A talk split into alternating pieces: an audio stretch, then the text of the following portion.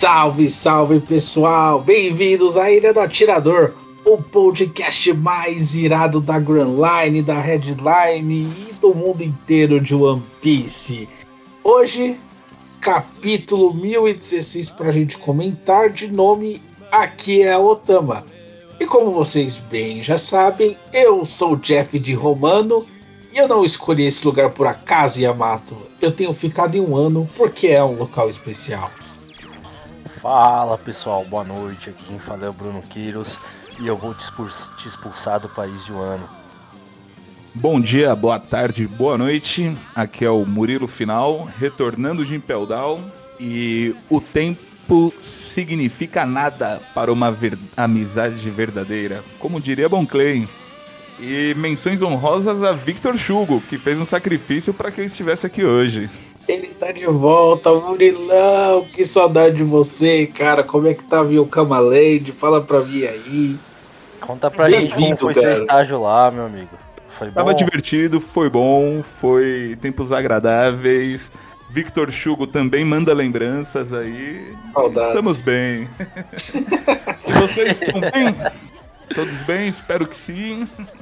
Tudo certo. Pronto, muito bem para esse capítulo aqui que Rapaz, o negócio tá ficando louco nessa saga. Aqui tá tudo em ordem e como vocês já ouviram, hoje estarei na companhia de Bruno Quiros e Murilo Final para comentar capítulo 1016. O negócio foi louco. Então, ó, pega tua cervejinha, sua água, seu suco, seu refri, o que você preferir. O que ficar melhor para você, pega seu petisco, vem pro bar da máquina que hoje vai ser lendário esse podcast, hein? Só cola com nós. Depois dos comerciais, estamos de volta.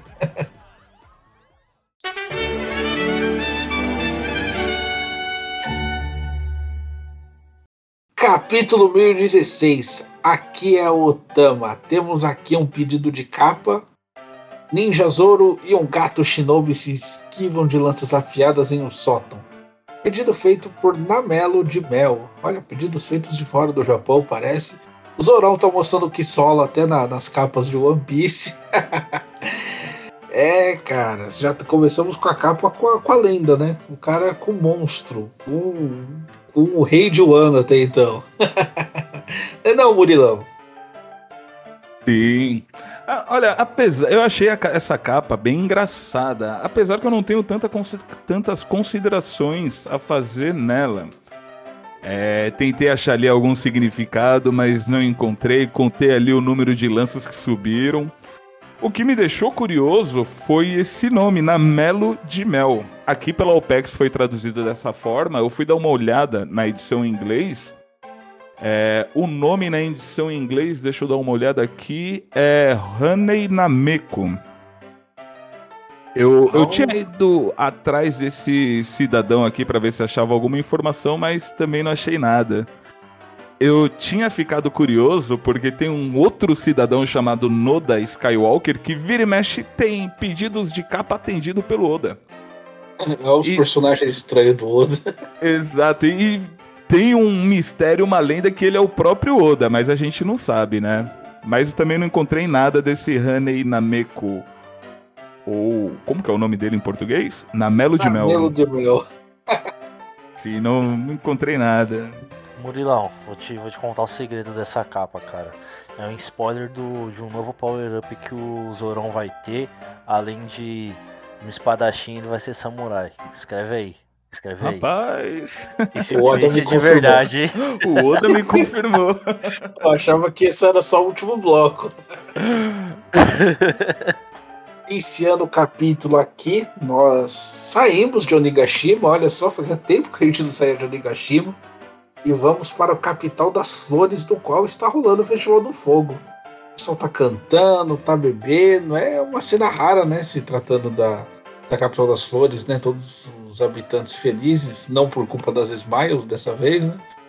Tá rolando ali um taiko, um shamisen, e temos a nossa querida Otoko de volta, cara. E a conversa ali não é lindo, Otoko. Festival do Fogo é uma celebração que homenageia os mortos. Acendemos essa fogueira na esperança de que fosse visível no céu.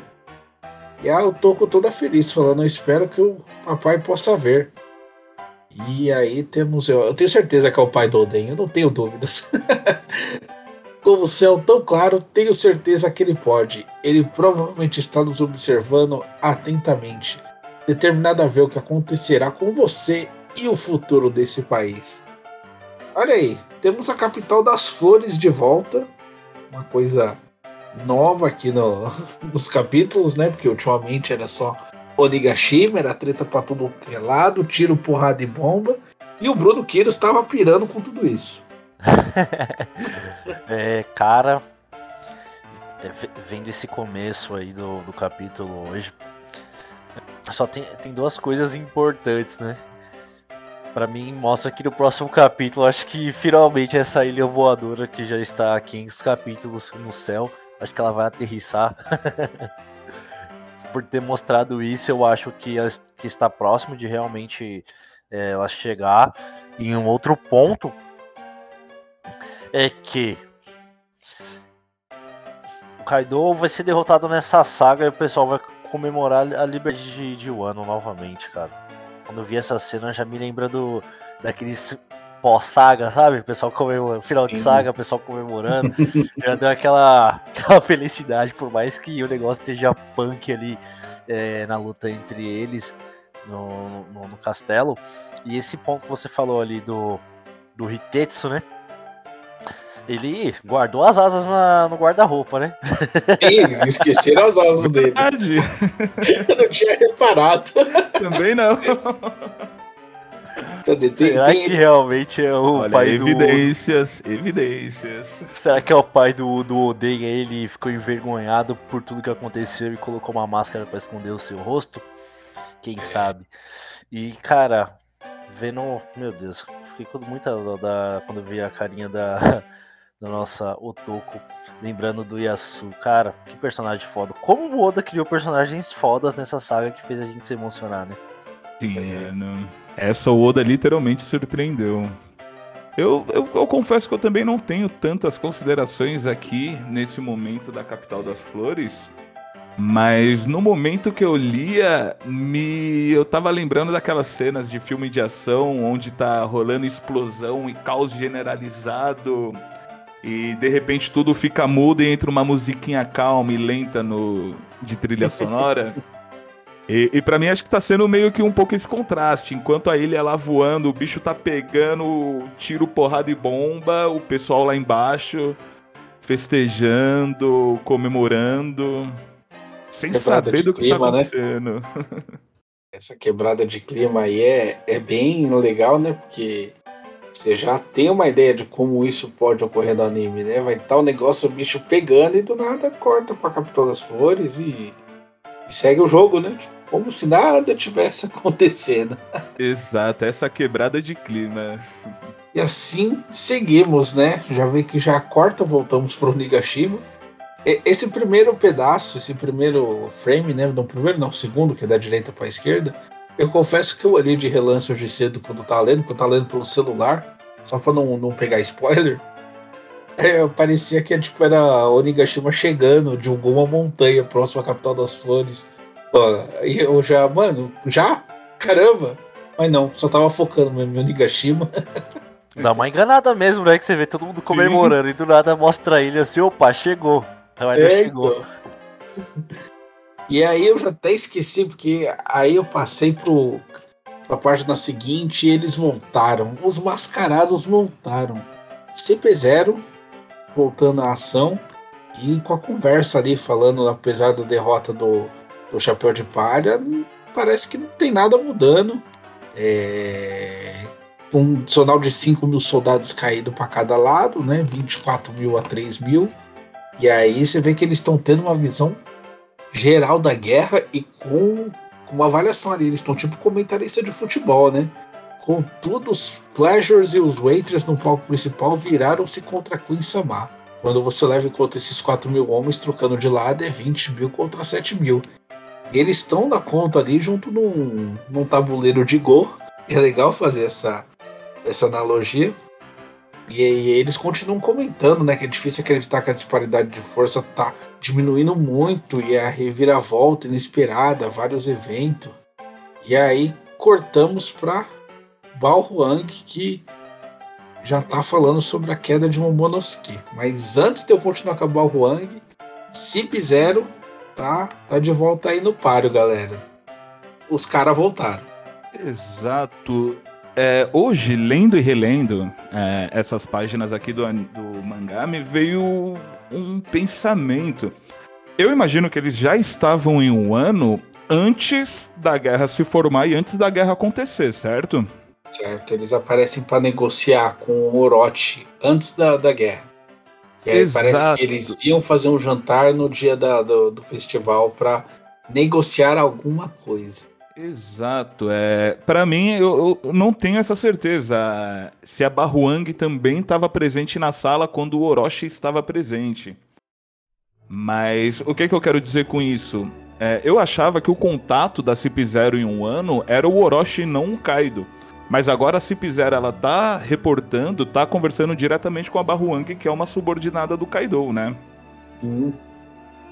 E e não sei, fica difícil dizer quais seriam as ações dele. Agora eu não sei se eles simplesmente estão observando, esperando uma possível queda do Kaido nesse. Como qual é o nome desse jogo que você falou agora há pouco? Go. Go? Nossa, eu, eu chamava de Resta 1. E, e, agora eu não sei se eles simplesmente estão analisando os dados ali, esperando uma possível queda do Kaido, o que, que vai acontecer, se eles vão tomar algum partido. E, e se eles vão chamar a Marinha depois de tudo isso que está acontecendo agora. Se eles estão analisando ali para ver qual que vai ser o próximo passo deles. Eu, particularmente, não consigo dizer para onde isso vai, né? Eu também eu não, eu ainda não entendi qual é o posicionamento da CIP0 nessa saga. A única coisa que deu, que deu pra ficar claro assim é que toda vez quando eles aparecem é para contar alguma coisa importante do que tá acontecendo, né? Do nada, né? Todas as outras vezes eles sempre é, comentaram alguma coisa importante. Então, assim, sempre eles estão aí pra, é, pra revelar alguma coisa importante e eles contando como como está o desenrolar dessa guerra das, do, das pessoas que passaram para o lado do, é, dos, dos, samurais. E o Tama tem, poxa, importantíssimo o, o papel dela para que esses números eles se equilibrassem um pouco mais comparado ao início da, da guerra. E, e lógico, eles estão com algumas conclusões precipitadas, né? Como em questão do Momosuke, achando que ele foi derrotado. No entanto, é, eles conseguiram se safar ali né, no final do último capítulo. E essa parte aí da, da mensagem sendo repassada ali, né? Fala o moço que caiu e a Barwang, né? Sim. Ela falando pra geral o que tá acontecendo. Deu uma, uma, uma, nova renovada, né? Como a gente comentou nos últimos, nos últimos casts aí. É a moral renovada do, dessa aliança. Então, até partindo né, da conversa da, da CP9 ou da CP0. eu vou demorar para me acostumar mesmo, com isso. São os mesmos, são os mesmos. são os mesmos. Essa questão aí do, do tabuleiro, eu, eu também não, não tinha muito conhecimento, mas eu acredito que seja realmente um tabuleiro de Go. E Go ele é um, um jogo, eu já, não lembro se ele é japonês ou chinês, é, que é baseado como se fosse em guerra, cara. Essas peças em branco ou preta, você tem que cercar totalmente as peças do, do seu adversário. E aí, tipo, você ganha aquele pedaço, o jogo, não lembro ao certo. Tem um anime disso, chama Ricardo no Go. É muito Eu bom também. desse anime, cara. época de revista Anime do, ó. É, então. dessa daí. ó, você como todo mundo velho. Que eu não conhecia. É um mangá. É, então fica a dica, é um mangá muito legal, é engraçado.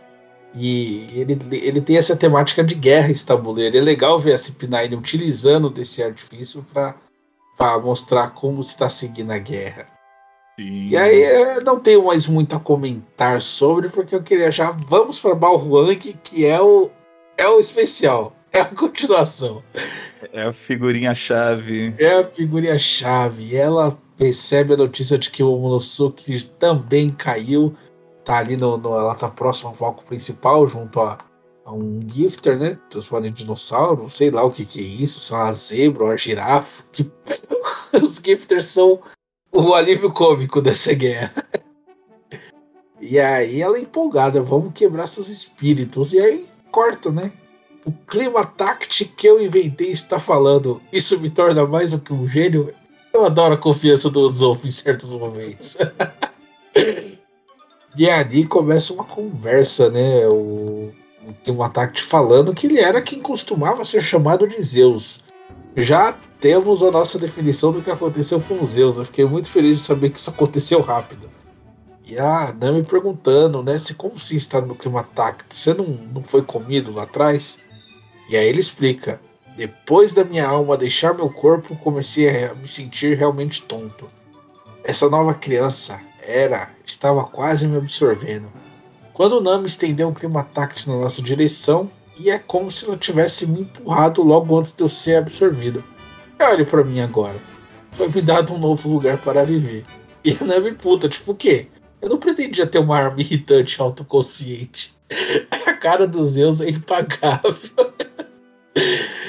Mas eu não posso ir embora sem os poderes da Mama. Então olha aí que legal. Tipo, só a Mama consegue tirar ele do clima tact. Ele virou um objeto. E aí eles chegam no, no palco principal, pronto para dar o aviso. Vamos fazer a geral.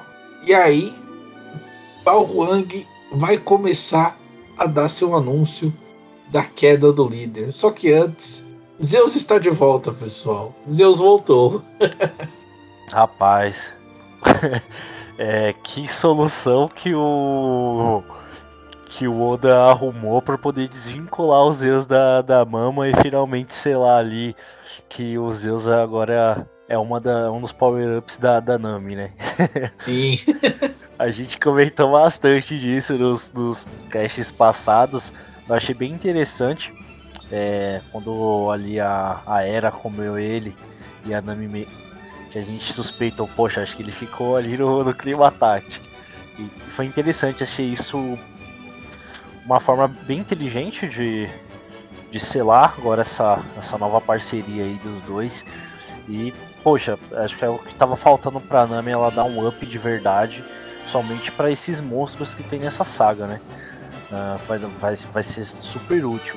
E a Bao Wang, ela tá muito engraçada, né? Tá ali, ela falando sozinha, mas no fim. não tá sozinha, né? A gente vai chegar lá. Sim, e eu confesso que eu gostei também desse desfecho, desfecho aí que o Oda deu para a história de Nami barra Zeus. E também aqui faz dar, dar os créditos ao Sog, que acho que acredito que o, o Sog acertou aí na teoria. Sim. É, eu não lembro direito é, a forma como ele fala, mas foi bem próxima disso que aconteceu com, com Zeus, né? Dele acabar ficando ali no clima tact, no, no clima tact da Nami. E, e, antes, antes de eu falar um pouquinho mais aqui dessa parte, só fazer uma menção honrosa aqui ao Momo. Teve aquela situação ali, a, a Shinobu, acredito que ela usou o poder ali da Akuma no Mi dela para amadurecer o chão e eles caírem. Mas não que eles tenham necessariamente caído, né? Eu acredito que o, o Momo acabou usando aquelas nuvenzinhas, igual o Kaido tá, tá voando com ele. Acredito que de alguma forma ele vai. Opa, mas eu não sei se isso entra na questão do Oda me confirmou aí, né? Ah, não sei se estou dando spoilers. Você, você não tava do último capítulo? E de alguma forma acredita aí que o Momo vai fazer os degrauzinhos dele de nuvens, né? Pra, pra escapar dessa e não cair no mar, já que ambos são usuários de Akuma no Mi.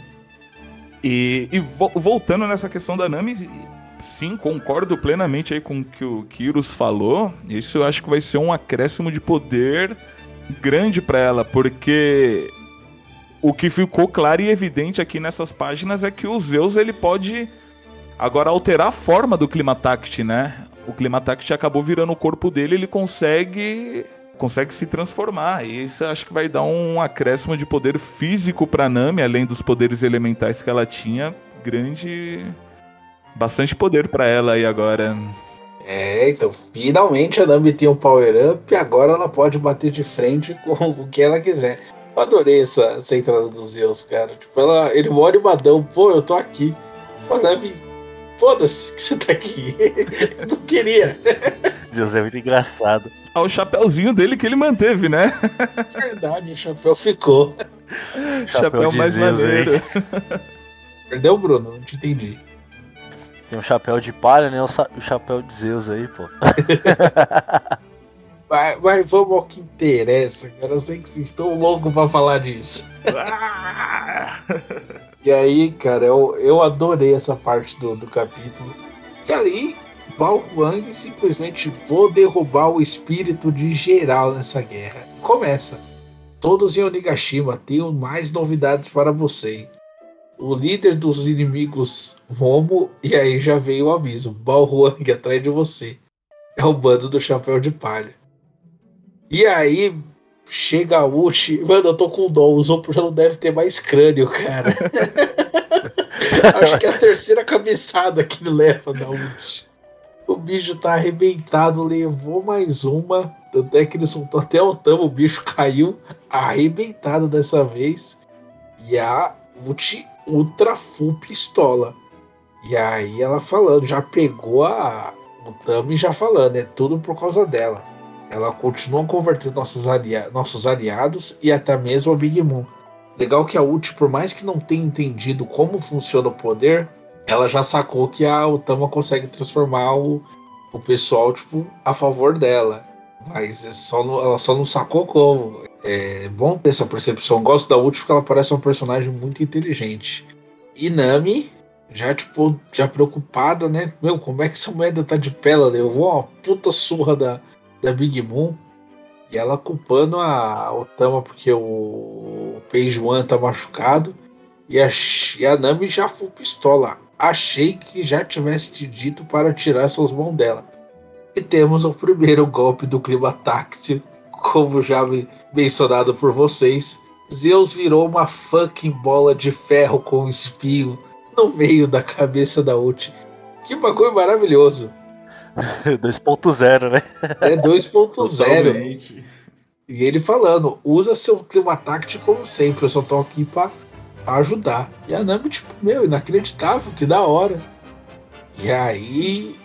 E ela comenta, a pele dela é dura, mas o Zeus já deu a dica, tipo, meu, Mama já arrebentou com ela. Um trovão a gente. A gente acaba com essa treta aqui. E aí ele falando, tipo, não posso usar um ataque tão grande que vai atingir Otama também. E aí, Nada melhor do que pedir a Deus nessas horas, né? Godi Udzofo, usando suas artimanhas, conseguiu separar as duas. E temos uma página dupla maravilhosa, cara. Dando aqui já uns pontos, né? Nami apelida Zeus de Wata, que significa algodão em japonês. E aí Zeus sai full pistola do Clima Tact falando: Eu sou o braço direito da Nami, se prepara. E aí Nami erra. O primeiro Raitei, que é o relâmpago do Imperador. Que puta que pariu, que overpower a Nami tá agora, hein? Só que agora os trovões dela têm vida, né? É Zeus. E aí Zeus atravessa falando que esta é minha missão. E arrebenta a ult, meus amigos. Que cena! Por mais que não tenha evoluído uma luta entre as duas, Nami já mostrou que o bagulho tá louco agora, hein? Sensacional esse, esse update aí que a Nami recebeu. Eu, eu, confesso que eu tinha ficado um pouco chateado ali da, da ult ter meio que ter sido derrotada, meio que ter caído nessa luta, né? Igual você falou, não, não houve ali uma evolução da luta delas. Mas é igual foi comentado também, a ult já chegou, igual o Zeus falou, a mama já acabou com ela, né? Não ia ter muito mais o que fazer ali. Ela já chega ali bem arrebentada para ter esse confronto. E meio que ela veio só para validar a nova arma da Nami, né? Vamos testar, apoiar, né? É, opa, brinquedo novo, vamos testar. e realmente foi uma pancada overpower. Fora aquela pancada da massa, né? A, a massa que o Zeus virou ali, aquela bola de metal cheia de espinhos. É o que eu falei, foi um acréscimo de poder físico pra Nami agora sensacional, que eu acho que era algo que faltava nela. Algo que ela não tinha, ela dependia muito ali dos elementos para poder ter uma luta mano a mano com alguém. E um, um outro detalhe também que na página 9 eu achei. O Zeus ficou parecido, acho que com a Samerrada do Naruto. Acho que era a espada primeiro do Akatsuki, depois virou a espada do Killer Bee. Putz, eu tô ligado com o que é. Aquele primeiro quadro ali tá parecendo essa errada. Só, só dá um adendo aí a. Dentro do mundo de One Piece, nós temos algumas armas que o Vegapunk conseguiu incluir uma Akuma no Mi dentro delas e transformou a arma, né? Tanto é que a espada lá do Spanda, tipo, virava um elefante lá, sei lá que virava. E legal, todo mundo diz que a espada do Shanks é um grifo. E a Nami elevou esse nível aí 10 vezes mais, né? Tipo, minha, minha arma é um home da Big Mom, me respeita. Quem é Vegapunk na fila do pão, amigão? E, e menções aqui ao Zaka, talvez esse home possa ter hack aí também, né? Oh, verdade. Vai saber, né, se o home ali não aplica um hack num golpe. Caramba, já pensou? Que, que apelação que vai ficar? Vamos ver aí, a Nami tá agora... mais forte que o LoL. Oi? Já tá mais forte que o LoL. Só plantei a treta. Oh, ali dessa cabeçada que o Sop tomou, acho que agora o, o crânio dele está mais trincado do que o do nosso querido Brook, né? Tanta cabeçada, pelo amor de Deus. E, meu, e a ult realmente, eu acho assim, ela e o Page os dois irmãos, os dois tipo, são mais inteligente ali que, e já descolou que quem é, quem é importante da aliança, né? Se conseguisse é, de alguma forma parar o, é, tirar o Tama da jogada, eu entendo que a Tama, se ela ficar inconsciente, o, o poder dela sobre os os gifters, né? Que ela Sim. que ela deu o lanchinho, eles voltam, eles podem voltar ao normal. É uma suposição. E eu gostei muito desse power up do, do Zeus é, no clima táctico e, e o Oda já está explorando coisas interessantes do que a Nami pode fazer com ele e ela vai ter uma variedade melhor de golpes. Além do trovão, né? Que ela tinha apenas essa questão do trovão, ter, ter esse golpe aí, é, de uma forma física é, vai, vai ser super interessante. E coitada da da ult, ela tomou o segundo golpe mais forte da, dessa saga, aquele absurdo que a Big Mom fez. e, pô, ela é resistente pra caramba. Novas, tão nova como ela é, e ela aguentou, aguentou tanta porrada nessa, é, nessa saga, pô, de parabéns aí o desempenho dela. E o Soap, como sempre, trazendo aí novidades no, no, no, nas suas armas, né? Achei muito inteligente a forma como ele usou para poder separar a Otama da, da ult e, poxa, e o Zeus bolado, essa cara dele bolado a segunda vez aí em, em, menos de 10 capítulos. Fiquei com dó da, da, da, da nossa querida ult. E me lembrou Pokémon, ela tomou um super efeito, né? Que ela é um dragão dinossauro ali, tomou um super efeito. É. Tomou um super efeito. E, e, parece uma investida trovão esse golpe do Zeus. Pode crer, né? Pra que esses Pokémon, que referência maravilhosa. E rapaz, essa, essa questão que você acabou de falar, Bruno, é, eu não contava com isso. Pode ser uma reviravolta se a Otama vier perder a consciência aí, os. Como que é? É os gifters ou os pleasure? Acho que é os, os gifters. É os gifters. Se a Otama vir a perder a consciência e os gifters passarem de lado novamente, vai ser uma outra reviravolta. Não queria que acontecesse porque a aliança já tá bem sofrida, né? né? Tomara que não aconteça. Tomara que as tragédias terminem aqui nesse, nesse ato. A pessoa que poderia fazer isso com a Otama foi dormir agora, né? Botaram para dormir. E... Não, e, e, menções a Uchi aí, porque achava ela, acho ainda, né, uma personagem sensacional, porque aquela cabeçada, aquela tro, trocou cabeçada ali com o Luffy daquela forma, aquele painel também ficou sensacional lá atrás. Sim. Ó, oh, eu sei que TBT é dia de quinta, mas não vai ser quinta que vocês vão ouvir esse capítulo, tenho certeza. Hoje estamos gravando uma sexta-feira. Mas relembrando aí, a Uchi já enfrentou Yamato, enfrentou o Luffy, enfrentou a Big Moon mais de uma vez, já tinha levado uns tiros do Zoko. O que essa mulher apanhou nessa guerra já não tá escrito. Eu acho que uma hora ela ia cair, né? Exato, não dá nem para ficar bravo se ela cair agora, né? Né? Mas queria ver, queria que eles voltassem aí para ter um, um, X1 mais digno. Mas fico satisfeito se não ocorrer, né? E aí, seguindo, né, após o, o a investida trovão aqui dos Zeus, é, tem uma cena aqui, antes de eu falar da Balwang falando, né, tem a, mais uma vez a ult apagada olhando para cima, acho que é a quarta vez já que eu tô vendo essa cena dessa guerra, parece um déjà vu. Temos a, a cara dos Zeus aí impagável saindo ali da parte de cima dela. Não tinha reparado, tô vendo agora. Também não, não tinha reparado. e aí a Balhuang, tipo, esqueceu que tava dando um anúncio pra Onigashima toda e começa. O quê? Eles venceram a Uchi-sama. E o mesmo aconteceu com o Peijuan Sama. Agora dois Tobiropos foram derrotados. E aí, tipo, foi para todo o Nigashima esse, aviso. E aí, geral, meu, não pode ser, isso é impossível, estão nos encurralando. Balwang Samar, todos estão te ouvindo.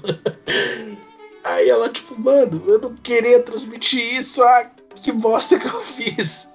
E eu gostei, cara, que aí mostrou o Sasaki, mostrou o Ru e mostrou a Black Maria. E os três parecem estar sofrendo muito, muito, não é pouco, é muito da, treta. E aí o, o Zopão da Massa, o Zumbidouro Bancho Devil, já para segurar ali a Balhuang, agora ela está presa. E ela fala: Eu não entendo direito, mas ela parece ser um transmissor. Dê suas ordens, Otama. E ela fala o som certo. E aí começa também um aviso ao Nigashima. Aqui é Otama. E geral, feliz os gifters. Ela é nossa mestra. Meu amigo, quanta coisa em, duas páginas. Rapaz, aconteceu tanta coisa mesmo e. E aqui a gente vê que a Huang ela é, é a aprendiz do bug, né? O Bug lá transmitindo as coisas ali em Marineford, Barroang fazendo coisas parecidas aqui. E como essa saga tem personagens engraçados, né? Ela é muito hilária, Sim. muito hilária. E querendo isso que é, e agora olhando para uma, uma outra perspectiva, como isso influencia ainda mais os acontecimentos da guerra, né? Já no capítulo passado teve aquele anúncio do Momosuke, Momonosuke, e já levantou a moral da aliança, já deu uma baixada na moral ali do, dos opositores e agora mostrando essa cena dos demais Tobiropos, que o negócio não tá tão fácil assim como eles achavam que, que seria. E, e, tá e cada vez mais o clímax dessa, dessa guerra aí no castelo tá ficando mais interessante. E, e ali a Otama já recrutou uma nova, uma nova para aliança, é isso? O que parece. Eu não entendi direito, mas parece ser o transmissor de suas ordens. Então eu entendo aí que a Otama já recrutou mais um. Da hora. Eu não sei se. Eu gostaria, mas eu não sei se chega a ser dessa forma. Eu acho que foi o Zop que acabou falando isso. É, acho que eu sou que fala. Sim, eu não entendo direito, ah, mas não, ela sim, parece... sim, ó. Que ele fala, ei Tama, eu não entendo direito, mas ela parece ser um transmissor. Isso. Gostaria, né? o Tama convertendo aí mais aliados. e eu acho que é isso. Então, é, essa parte eu também não tenho muito mais a acrescentar também. Acho que esse anúncio da derrota de dois Tobiropos vai vai causar um reboliço ali no, no meio do salão aguardando aí os próximos capítulos aí dessa parte. Deixa eu perguntar uma coisa para vocês sobre onde eles estão posicionados ali. É, mostra o a Otama e o, e o pessoal e ali quando mostra o salão onde tá ocorrendo toda a treta, o Sanji tá dando um cacete no Queen, que o Queen merece. Uh, lá na parte de cima tem um castelinho. Tem ali meio que um, um espaço aí. Será que eles estão nessa parte? o Soap, o Tama. Ser salão principal, e ali até a sombra parece o. O Midori Boshi do, do Zopo, né? A plantinha que tá segurando a Balrog. Verdade. Porque se eles estiverem ali mesmo, praticamente já todos estão reunidos. Então eu entendo, eu, eu entendo que já está se encaminhando aí para fixar e, final, e acabar essa treta nesse, nesse castelo. O negócio já tá ficando, tá ficando interessante. E bateu a dúvida aqui agora, nessa mesma página, ali embaixo, o último quadrinho do lado do Sanji, não seria o Beppo ali não, né? Beppo? O É um Beppo ele entrou em. Onigashima. O Beppo e o Lau entraram em Onigashima e mais um. E a outra metade não conseguiu subir a tempo. Ah, então, então provavelmente é o Beppo mesmo. Mas é tempo que não aparecia, né? E não tinha reparado nisso também não. Eu achei um negócio legal aqui, cara. Eu adoro quando vê essas cenas que o, meu Sasaki, Rusu e Black Maria. Não parece estar fácil pros três ali, principalmente pro Rusu e pra Black Maria. A Black Maria tá muito com cara de que tá sofrendo. Verdade, Black Maria tá com a Robin ali, né? Aham. E eu vou ser sincero pra vocês, estou doido pra ver o desenrolar dessas três lutas. Sim. E- e- eu tenho uma teoria meio doida, cara. Eu vou até jogar no ar aqui que Rusu seria o Deus Mask. Ou o carinha que o Sanji ajuda lá na primeira saga do Sanji no Baratie. Que ele dá comida pro cara. Sei, agora esqueci o nome dele. Mas qual foi esse primeiro que você falou? Dilce Mask. Dilce Mask ele era da tripulação do Ace, cara. Quem leu a novel Ah, vai saber quem é, bem quem é o Dilce Mask. E tipo, ele usava um negócio no rosto também. E a tripulação do Ace enfrenta o Jinbei. Então, e ele fala que conhece o Jinbei. Então, isso tá muito pra mim, tipo, mano, é ele, mas vai saber. rapaz, pode ser. Não, eu não cheguei a ler a novel do Ace. Mas eu escutei esse comentário que poderia ser essa pessoa mesmo. Seria da hora. Brunão, algo a comentar? Tenho, você falou do carinha lá da saga do Baratie. Primeiro, o pessoal falar, falava que ele era o filho do Kaido. Agora é o, o Ruzu. Ah, vocês estão de sacanagem. Ai, ai. E aí vamos para fora de, do domo, né?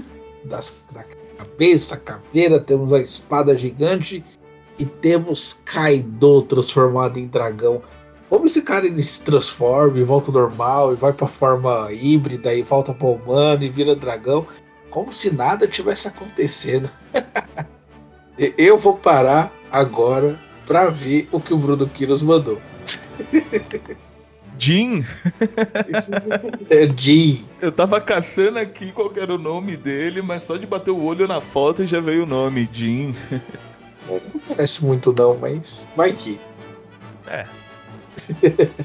Como diria o mangake, o Evandro, toda teoria é canônica até que o Oda prove o contrário. Exato, toda teoria é canônica até que o Oda prove o contrário.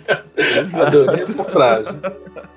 Voltamos para fora do domo, estamos na parte de fora, no meio das montanhas, temos Kaido transformado em dragão e a melhor parte do mangá pra mim até o momento, cara. Que, que momento, que momento. Yamato, te amo. Yamato, que sensacional.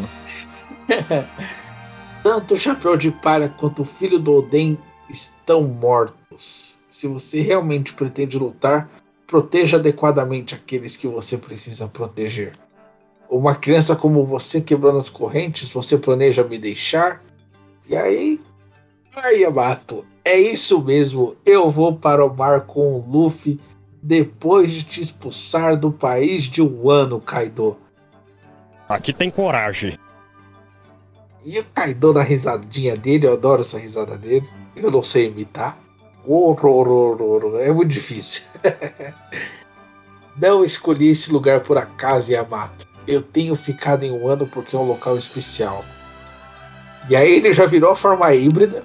Você, você não tem chance contra mim. Aceite seu destino e se torne o Shogun desse país. Yamato já gritou com o Toaro ali, me recuso. Estou bem ciente de que não posso te vencer. Contudo, Kozukoden estava esperando pelo Luffy. Eu só vou te segurar até que ele volte.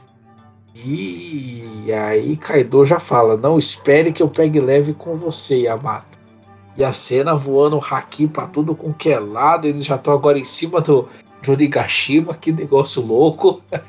Ele... porrada e bomba. Não, eles estavam conversando embaixo, agora eles já estão lá em cima, meu, que loucura.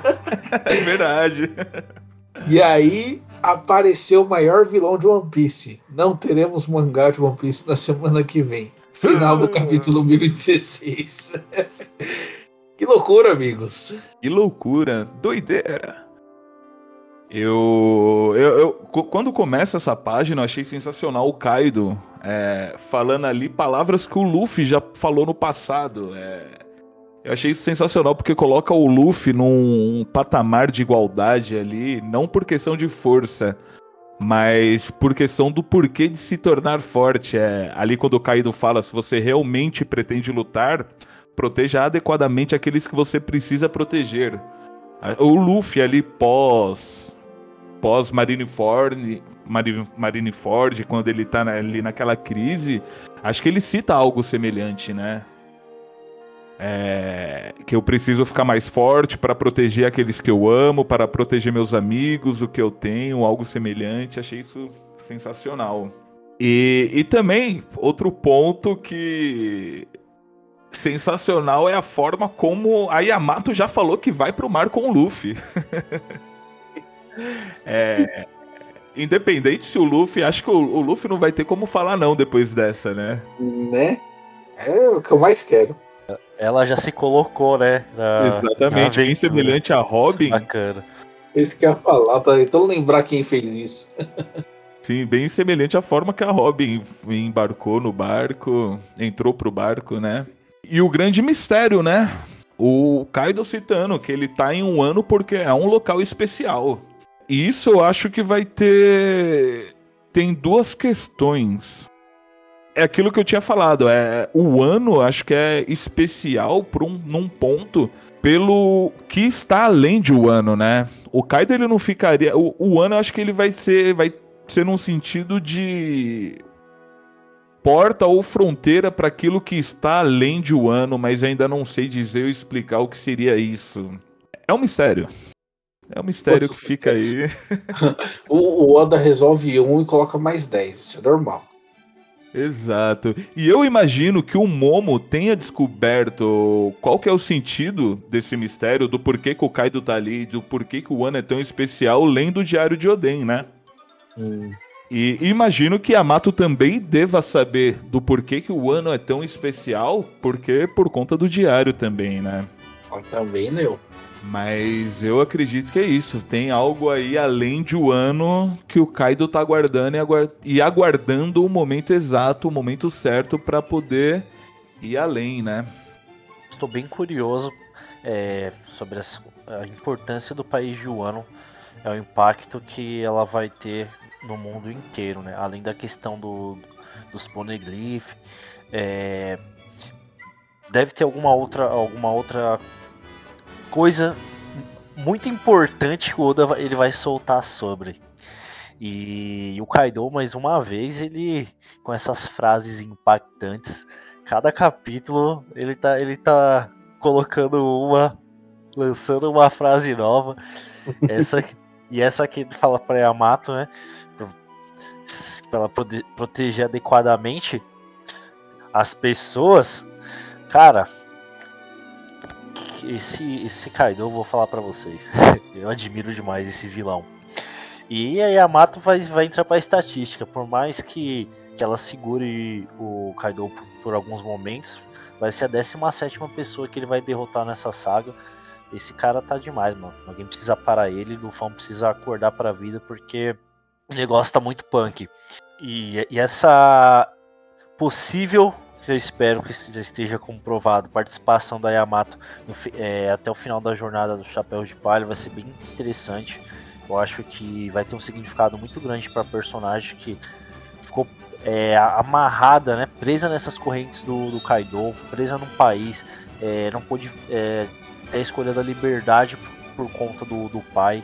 Então eu acho que vai ser muito importante para ela. Acho que é um personagem que merece, ainda pela questão da ligação que ela teve com o Ace, né? Sim. Então eu acho isso super interessante.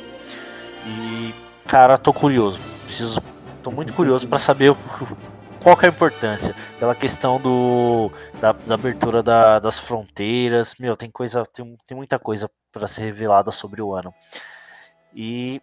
E agora o Kaido nessa forma aí, híbrida possa ser que role aquilo que a gente é, tem especulado né, nos, nos capítulos anteriores sobre a, a Yamato, se ela realmente tiver uma Akuma no Mi, ela for o tigre, já pensou? Tigre e dragão? Vai ser interessante. É o Biobo, acho que chama, né?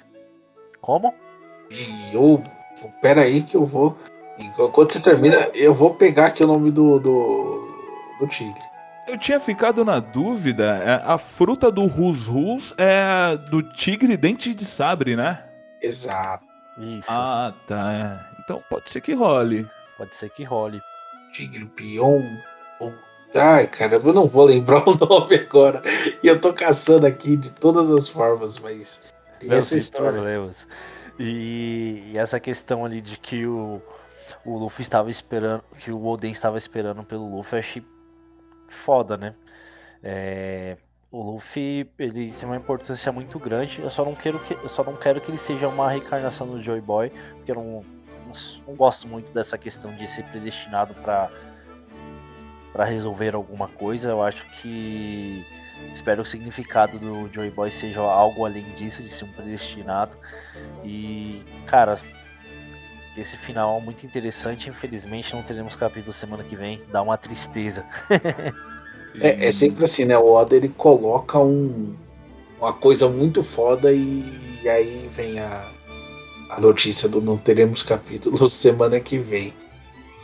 Comentando aqui, né? Acho que toda vez que eu for falar do momento que o Kaido estiver falando, eu vou, eu vou começar com como diria o filósofo Yonko Kaido. aí eu falo a frase dele. Eu acho justo, eu acho válido. Digno do personagem. E aí, né, no- nos pontos aqui que eu tenho, cara, Yamato tem que ir pro mar com o Luffy, cara, com, é um personagem que eu pirei demais desde o começo e merece, é merecedora. Vamos formar o quinteto monstro. Ou quarteto, né? Porque aí o Lufão já nem precisa mais entrar nesse nível, né? O Lufão já tá acima. Mas o quarteto monstro com Zorão, Sanji, Jinbei e Yamato, mano do céu, ninguém ia parar essa tripulação. Não, eu Aí diria sim. que talvez um sexteto que Nami já tá ali de pé de igualdade desses caras, talvez. Então, é tipo, nem dá pra chamar sete porque o Zopo também já tá acima, tipo, junto com o Luffy ali, mas a gente pode. Colocar na ponta do lápis geral ali já tá. Vai ficar muito foda. Aí pode vir tripulação do Barba Negra que vai ser poucas ideias. Exatamente. Só tem- vem. E ansioso Frank, pra, pra esse- Brook. essa luta aí. E aí, né, seguindo a minha análise aqui, cara, o Kaido falando, eu tenho ficado em um ano porque é um local especial. Como o Oda coloca cada pontinha assim de uma maneira, cara, ele vai colocando pontos e. Liga aí, vê o que você acha. Toda teoria é canônica até que se prove o contrário.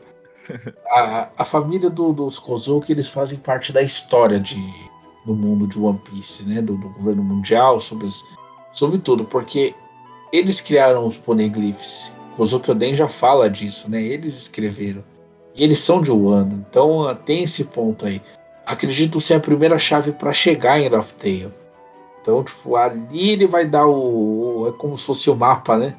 Pra, pra Tale. Gerando, né? O encontro dos quatro poneglyphs. Tale está no meio. E assim, o ano ele tá acima de cachoeiras, é, é quase impossível entrar. Então, como seria a abertura dessas fronteiras? Tipo, como há uma forma de acabar com essas cachoeiras? Tem a ver com as armas ancestrais? É muita coisa, cara, para um, uma ilha só. O, o, simplesmente saiu despejando tudo de uma vez. Então, e, fica mais um ponto, cara, que aí vocês devem ter pegado no ar comigo uns dois capítulos atrás, ou três, não lembro certo, que é quando tava rolando a treta em O Monosuke tava lendo o diário de Oden como se nada tivesse acontecendo em um ano. E ele fala: Eu não posso me deixar morrer. E ele já sabe que ele vai ser o Shogun de um ano. E aí chega aqui essa frase do Kaido: Você não tem chance contra mim. Aceite seu destino e se torne o Shogun desse país. Qual que vai ser a função do Shogun nesse meio tempo? O que, que o Shogun vai poder fazer de um ano para o mundo, de um ano para o One Piece, ou que seja tipo alguma profecia? É, o Shogun ele tem a. E aí, tipo, parte da linhagem dos Kozuki que fazem parte da história de um ano, desde a, do isolamento de Zone, da, de Zunisha, até a criação dos poneglyphs. Tipo, sempre foi o Shogun e todo Shogun era um Kozuki. É, é muita coisa ligando agora. Exato. Essa, essa parte é o, é o que eu tinha comentado. Eu acho que vai ser uma via de duas mãos. É, é, é o ano é importante pro Kaido, pro que ele tá indo buscar à frente, só que eu acho que o que vai vir é, em contrapartida, eu acho que vai ser uma parada meio que uma entrega do que está além de um ano para o mundo. Como que eu vou dizer? Eu não sei se eu me perdi aqui nesse raciocínio, não, mas. É, é algo que tá guardado, que tá escondido do mundo. Eu acho que o Shogun, que vai abrir essas fronteiras de Wano, vai acabar entregando algo para o mundo que vai acabar influenciando o resto do mundo. E, e essa questão que você falou, eu fiquei também bem curioso nessa frase do Kaido, porque quando ele fala que quer que o Yamato seja o Shogun do país, é porque ele quer manter o ano em posse dele se ele quer manter esse tipo de poder aí ao longo dos anos, mesmo que ele se torne o rei do pirata rei dos piratas depois, é é bem curioso essa fala dele mesmo. Estou super curioso. Eu acho que, que o, Oda, o Oda tá levando todos esses acontecimentos de Wano. É, eu pensava que seria algo mais simples no, no começo dessa saga, mas ele tá levando é, para um nível em que ele já vai se direcionar para o final, final da obra, né? Porque tanta a importância de vários fatores que ele vai colocando que o ano tem e aos poucos ele vai começar a trazer, vai começar a jogar na obra pra gente, é, eu entendo que tem uma ligação muito forte com o final da obra. E esse final que está, tá, está próximo, né? Vamos ver o que, que ele tem para nos revelar nos próximos capítulos. Tá próximo, daqui cinco anos. Será uma eternidade. Né? É, é, que negócio louco, né? Meu? Quanta coisa, quanta coisa, quanta teorias. Eu acho que a gente devia já fazer um capítulo sobre teorias, porque olha. Sim, todas canônicas, diga-se de é, passagem. Todas canônicas, diga-se de passagem, porque simplesmente o Oda abriu aí um embate para mais dúvidas, em vez de, de sanar as dúvidas que a gente já tem. Vocês levantaram um ponto interessante, um segredo de um ano que vai abrir para o mundo. Será que finalmente a gente vai saber o segredo dos Di? Que como o Rayleigh abriu, isso estava nos poneglyphs. Verdade, verdade. Fica o questionamento. Meus amigos, algum comentário? Gostaria de deixar mais algo em relação a esse capítulo?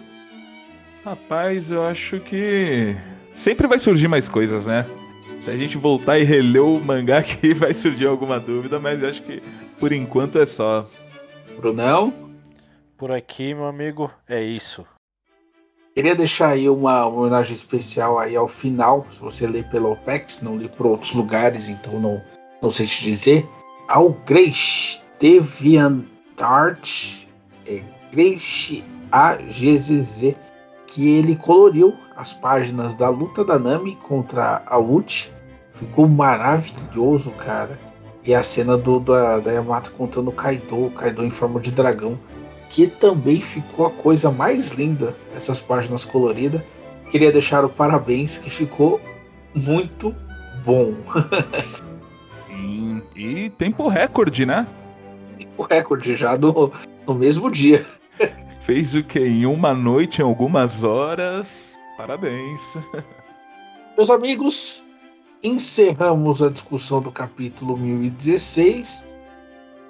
Galera, dá uma respirada, sei que foi muita informação. Toma uma água, dá aquela acalmada, que a gente volta já com o Oda me confirmou no Whats. Já pega o celular aí, vocês dois aí, que eu tô ligado que vocês trocaram ideia com o Oda essa semana. Ele me contou.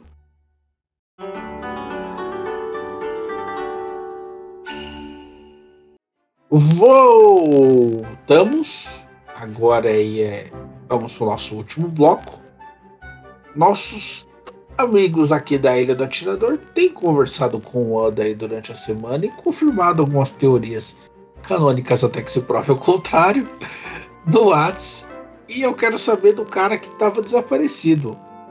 Burilão, você teve semanas para conversar com, com Oda. Vamos ter uma semana de parada.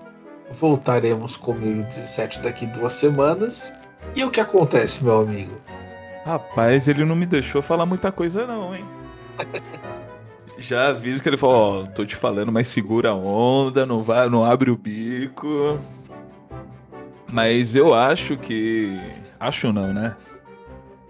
Eu, eu acredito que vai aparecer o, o Luffy ali, comendo um belo pedaço de carne no submarino ali do LOL, com o pessoal e tal, recuperando um pouco as energias. Já buscando ali alguma forma de retornar ou chegar ali na costa da Ilha das Flores, não sei. É, deve aparecer, igual eu já tinha comentado um pouco anteriormente, é, a forma que o Momo fez ali para escapar. Espero que já seja uma oportunidade do Momo controlar melhor os seus poderes, já que ele tá vendo o Kaido ali de professor. e eu acho que vai ser bem isso. É confesso que também não, não tenho grandes previsões do que possa acontecer, não. Espero que apareça ali mais a batalha dos três Tobiropos restantes. E, e que foque mais ali no, no, no centro do salão do domo, né? Porque além dos Tobiropos, tem tem as calamidades, que eu acredito que ainda tem, tem batalhas pendentes, né? Queen, King e. Jack. E Jack. O Jack tinha ficado com o. Com algum bainha, eu não lembro. Ele tá com. No Arashi. No Arashi, tá lutando com o Arashi. Exatamente. Jack com o Inuarashi e, e as outras duas calamidades no domo também. Quero muito ver a luta deles. Sanji contra o Queen. E tomara que. Caraca, me fugiu o nome. Marco. Marco Cury e o Zorão da Massa aí, né? Tem o seu embate pleno ali contra o King e possa cortar e derrubar, colocar um adversário no chão nessa saga, né? já, já passou da hora de termos mais uma mitada do Zoro.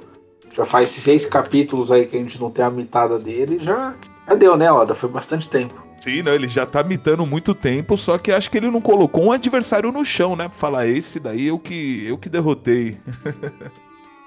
e tu, Brunão? O que o Oda falou com você aí? Cara, o Oda me trollou já, já tem uns três capítulos aí, mas dessa vez vai acontecer. Finalmente essa ilha vai chegar. Essa, essa ilha tá parecendo a próxima Libertadores do Corinthians, mas vai chegar. e além da, da chegada da ilha, o Luffy vai voltar ali vai acordar e, e eles vão é, junto com o bando da tripulação do Lau. Eles vão chegar no país Joano, rumo à capital, que acho que é onde vai ser o, o desfecho dessa, da, de todas essas lutas. E, e, agora uma coisa que eu quero muito ver ali é, é um, é um foco é, no X1 do, do Sanji com o Queen. Eu quero muito de verdade ver, ver essa luta. E óbvio, além de mais cenas desse embate do, do final desse capítulo de Yamato vs Kaido e aproveitar e, e entrar num flashback para contar um pouquinho mais sobre os dois, né? Acho que é o momento ideal para isso acontecer. Verdade. Tá fazendo falta aí esse background do Kaido. É a primeira vez que um vilão não, não tem um background assim, demorou tanto, tá demorando tanto para aparecer. É o momento perfeito agora, né? Agora é o momento. Treta de pai e filho, discussão de família ali, é hora de lavar roupa suja, né? tipo isso. Ainda mais que, que o ex-cunhado da. O ex-cunhado não. O irmão do, o ex-genro do Kaido já chegou lá também na treta, né? Aí fica difícil.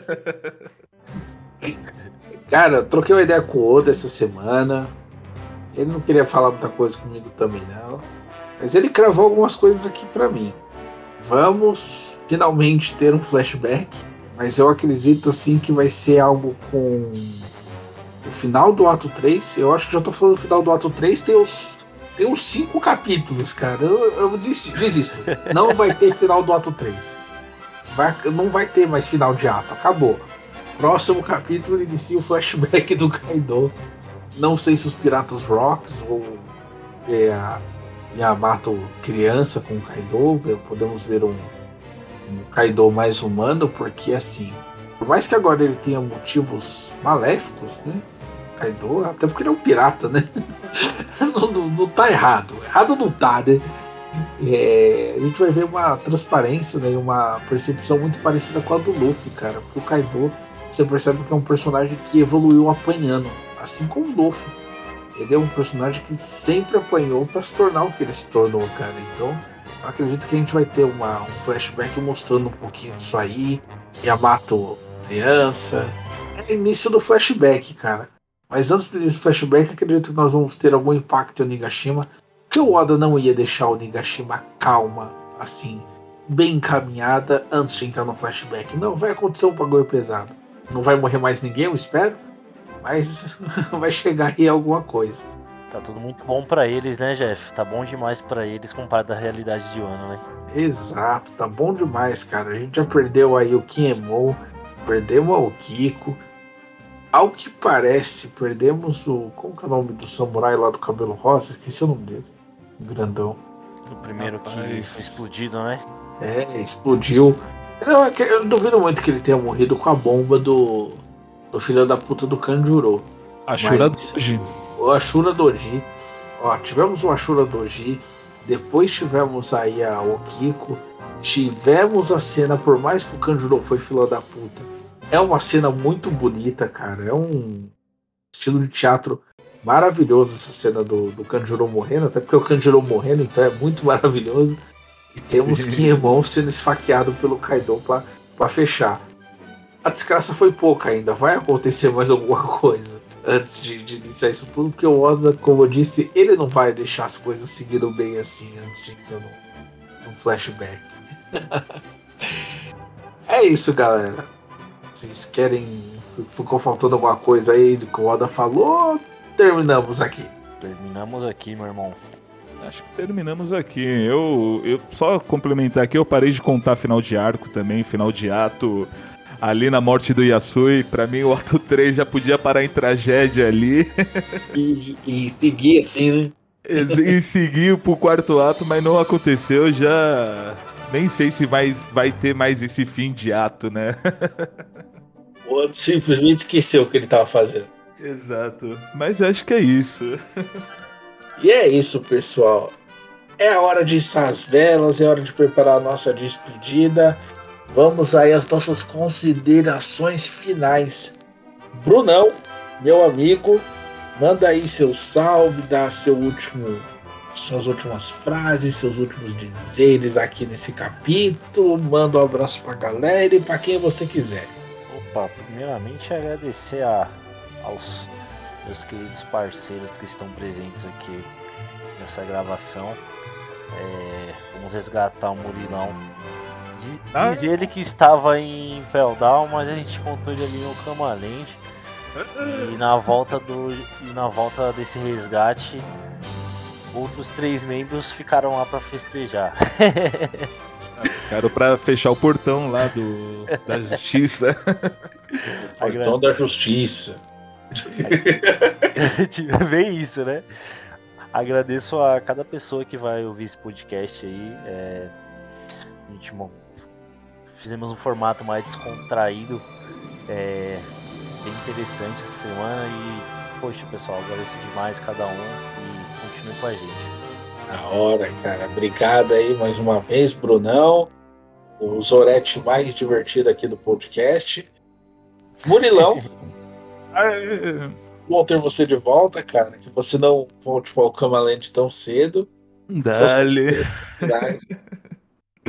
Satisfação imensa estar aqui presente com vocês. É sempre bom bater esse papo. É o One Piece sempre é sensacional. É uma obra maravilhosa e é algo que que eu amo falar sobre. E, e os agradecimentos, né? Agradecimento a, a vocês que estão aqui presente. Agradecimento a quem não pôde estar presente, afinal, esse é o cast dos solteiros. Né? cast dos solteiros. Aí menção honrosa ao Marcelo Sog, Sog King, Vitor Chugo, Alzaka. Um forte abraço a eles também. E é o pessoal que tem escutado aí, cartinha dos fãs que temos recebidos aí, e-mails, feedbacks. É, é só agradecer a esse pessoal, inclusive, é, imagino que vão escutar, já que tem escutado aí com alguma frequência fãs internacionais, né? Não sei, o pessoal. Quais eram os países? eu, eu vou abrir aqui, eu vou falar ao vivo pra vocês que vai que Por apareceu favor. um país novo, mas eu fiquei muito feliz, cara, de puxar as estatísticas essa semana e descobrir que estamos sendo ouvidos fora do, do Brasil, cara. Exatamente. Então, eu mandei um abraço pro pessoal do Canadá, da França e do Uruguai. Por ouvindo favor, gente. Vocês são fera. Grandíssimo abraço a vocês. Inclusive, fica aqui o convite. É... Procurem a gente nas redes sociais e, e vamos interagir. Vamos falar mais sobre One Piece. Você que é de fora do país, se você Exato. vier falar conosco lá, na- vai na página do Instagram, arroba a Ilha do Atirador. Procura a gente, manda mensagem. Você que é de fora do Brasil e tá ouvindo a gente, eu vou convidar você a participar do cast. São três países. Serão três convidados diferentes da- por semana. Fica o convite. Louco. Exatamente. E, e quem for daqui do Brasil também não fica acanhado, não. Faz contato com a gente também. e, e é isso, pessoal. Muito obrigado a todos aí. Satisfação imensa. Da hora. Queria agradecer a todo mundo que tem ouvido a gente. Vocês são fera. Como já disse alguns segundos atrás, siga-nos no Instagram, arroba Ilha do Atirador. Vai ter muita novidade essa semana e dessa vez eu juro que eu não tô enrolando vocês. Vai ter mesmo. A gente tá preparando muita coisa legal. Toda vez que a gente lançar um cast novo, vai sair uma arte feita pela Jaque também, referente ao capítulo. Então, eu queria agradecer ela novamente aí por estar fazendo essa, essa ponte, essas artes para o podcast. Tá uma melhor que a outra. Muito obrigado. Ela que é fã assídua do podcast. Do, da hora que sai, ela já dá play, ela nem, nem espera. Muito obrigado a todos vocês que escutam. Um grande abraço para os meus amigos que não puderam vir hoje: Marcelo Sogeking, Victor Chugo, Zaka, que em pleno Dia dos Namorados ficaram em Okama Land. Fica a dica. Você vê?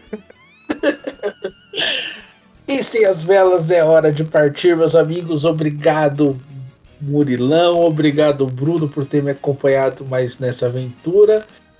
E lembre-se sempre: a Ilha do Atirador está em seus corações. E este cast é feito de fã para fã. Obrigado, pessoal. Valeu, tchau, tchau! Valeu!